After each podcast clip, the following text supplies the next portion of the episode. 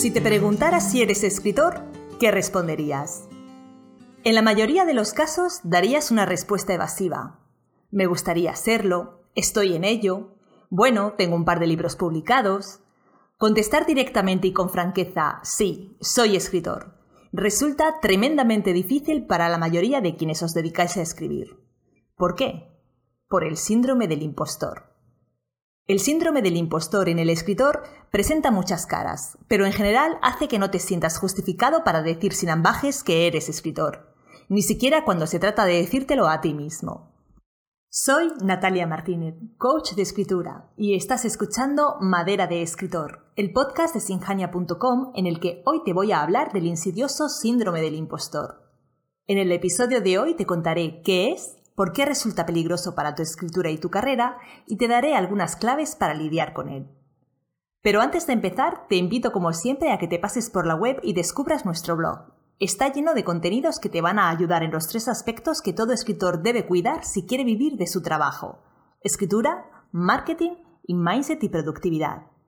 Todos los martes publicamos un nuevo artículo. También te invito a que te unas a nuestra comunidad de escritores para no perderte nada. Puedes hacerlo en la propia web. Y por supuesto, suscríbete al podcast. Ahora empecemos por el principio. ¿Qué es el síndrome del impostor y cómo se manifiesta en los escritores? El síndrome del impostor es un fenómeno por el cual una persona tiende a pensar de sí misma que es un fraude. De hecho, el síndrome del impostor también recibe el nombre de síndrome de fraude. Esto hace que sienta un temor constante a ser descubierta y puesta en evidencia por terceras personas. En el caso de los escritores, el síndrome del impostor hace que sintáis de continuo que en realidad no sois escritores. No del todo. Nunca os definiríais ante los demás dándoos el nombre de escritor. Y lo que es peor, muchas veces tampoco os reconocéis ante vosotros mismos como tales. Me gusta escribir, me gustaría publicar algún día, no pretendo vivir de la escritura, son las frases que esgrimes cuando los demás te preguntan, pero también las que te repites a ti mismo. Aunque escribas todos los días, aunque tengas varios libros publicados en tu haber, aunque vendas tus libros y tengas lectores, no te sientes justificado para llamarte escritor. Y es que el síndrome del impostor se da especialmente, pero no solo, en el caso de aquellos escritores que habéis alcanzado vuestros objetivos y conseguido determinados logros. Temes que alguien te desenmasquere y te diga que no, que en absoluto, que tú no eres escritor.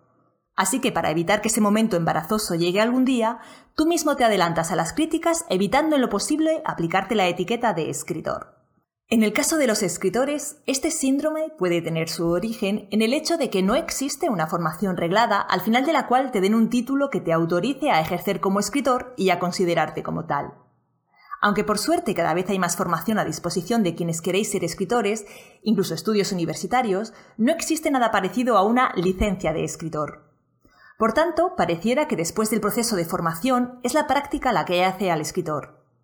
En realidad, un escritor nunca termina de aprender, ni de experimentar con lo aprendido. Pero esa es una realidad aplicable a la mayoría de oficios y profesiones. Pero, ¿de verdad es la práctica la que hace al escritor? ¿Y cuántos años de práctica son necesarios para que puedas considerarte escritor? ¿Tres? ¿Cinco? ¿Diez? Muchos sentís que, a pesar de que escribís desde que podéis recordar, no estáis justificados para denominaros escritores. Y si ya has publicado un libro, sucede lo mismo. Para muchos no es suficiente. Entonces, ¿cuántos libros debes haber publicado para poder considerarte escritor? ¿Tres? ¿Cinco? ¿Diez? ¿Y valen los libros autopublicados o solo sirve si se ha publicado con una editorial? ¿Y si la editorial es pequeña o poco conocida? Para quienes padecéis el síndrome del impostor, un síndrome muy frecuente entre los escritores, el límite siempre está un poco más allá. No importa lo que hagáis, los objetivos que alcancéis ni los logros que cumpláis. Nunca parece ser suficiente y seguís sin poder consideraros escritores. Porque, aunque parezca que el origen del síndrome es externo y que radica en lo que otros puedan pensar de ti, en realidad es un conflicto interno. Se relaciona con tu propia acepción, la manera en que te percibes a ti mismo.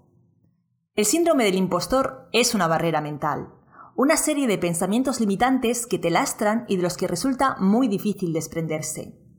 Lo mejor es aprender a identificarlos y aplicar algunas estrategias que te permitan sortearlos. El síndrome del impostor se relaciona con las expectativas que abrigues respecto a tu carrera de escritor. Si consideras que ser escritor implica publicar con un gran sello, recibir premios importantes y ser entrevistado en los culturales de los periódicos nacionales, es normal que te sientas una hormiguita y un fraude. Pero no olvides que también esos escritores, los de los grandes sellos, los premios y las entrevistas en medios importantes, recorrieron tu mismo camino. Empezaron siendo escritores desconocidos trabajando con tesón en el anonimato. No te pongas el listón tan alto. Antes bien, márcate objetivos asumibles y camina hacia ellos paso a paso. La mayoría de las personas no te va a juzgar porque te llames escritor. Por el contrario, se sentirán admiradas e inspiradas por tus logros, tu trabajo y tu perseverancia. Tú eres tu juez más duro, no te machaques.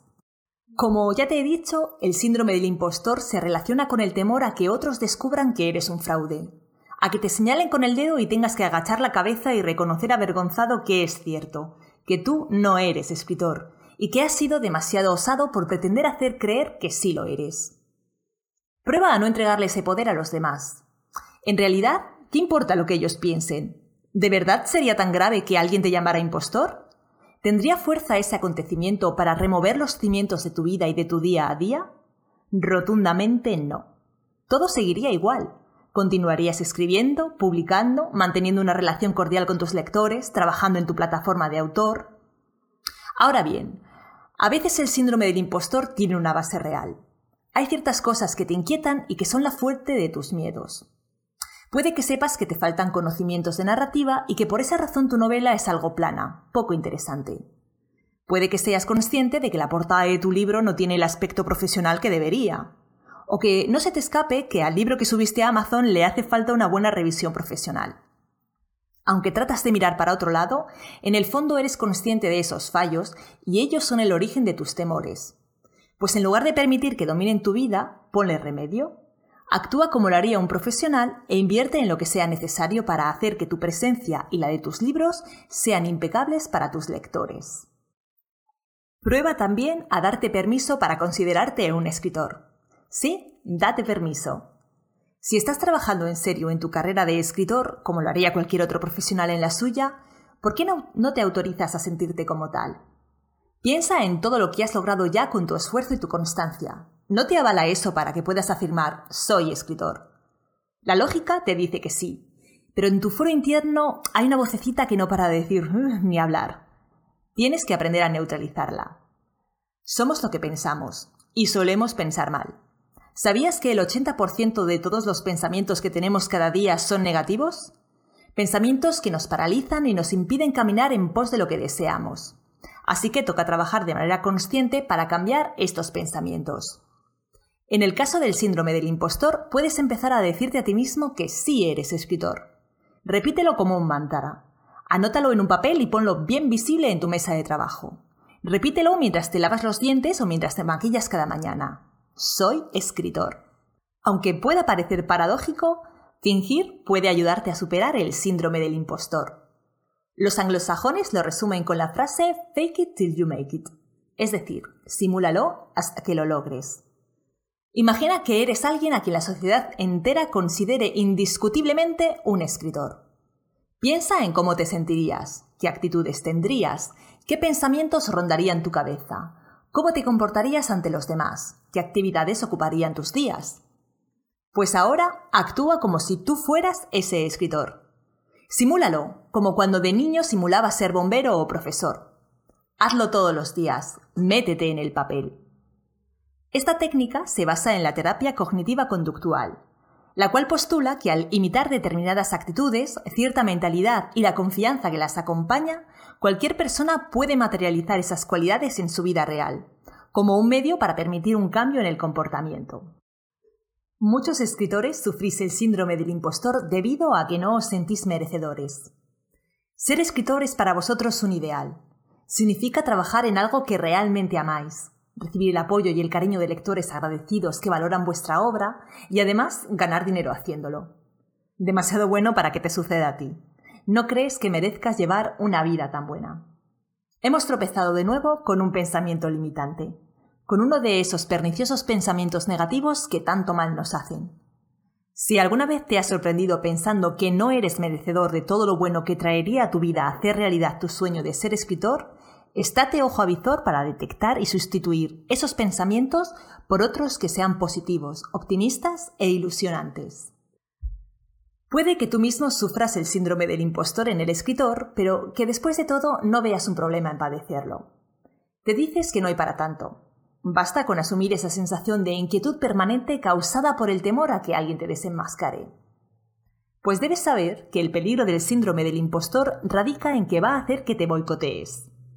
Por ejemplo, ese miedo a que descubran que no eres en realidad escritor puede hacer que te coartes a la hora de exponerte al público, a fin de cuentas, cuanto más gente sepa de ti y de tu trabajo, más posibilidades hay de que alguien se dé cuenta de que eres un fraude.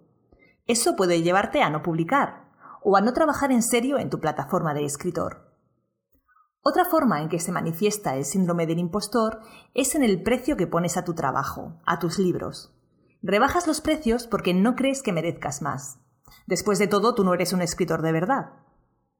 También puedes mostrarte poco ambicioso en tus objetivos. Cuando sientes que tú no eres quien para lograr lo que te propones, te estás lanzando un mensaje subliminal pero muy claro. No te esfuerces, no te pidas demasiado. De todas maneras, no lo vas a lograr.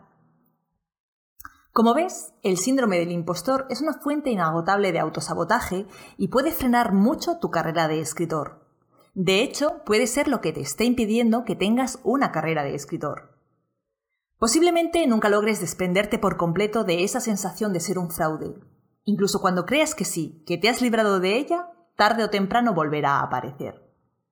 Por lo general lo hará cuando hayas dado un paso más y subido otro peldaño en la escalera. En esa nueva posición descubrirás que nuevamente te sientes un impostor y tendrás que empezar de nuevo a trabajar tu mentalidad para vencer al síndrome, porque éste se va refinando y mudando su apariencia a medida que tú avances. Así que, estate alerta. Si quieres seguir trabajando tu mentalidad y librarte de los pensamientos limitantes que atenazan a los escritores, hay dos cosas que puedes hacer. La primera, pasarte por la web, por sinjania.com, y unirte a nuestra comunidad. La segunda, suscribirte al podcast para asegurarte de que no te pierdes el próximo episodio. La semana próxima estará contigo Edu Molina, que te va a enseñar cómo planificar el lanzamiento de un libro. Edu te contará paso a paso cómo planear el lanzamiento de tu próximo libro para conseguir el objetivo de aumentar su visibilidad y, por supuesto, sus ventas. Un abrazo enorme.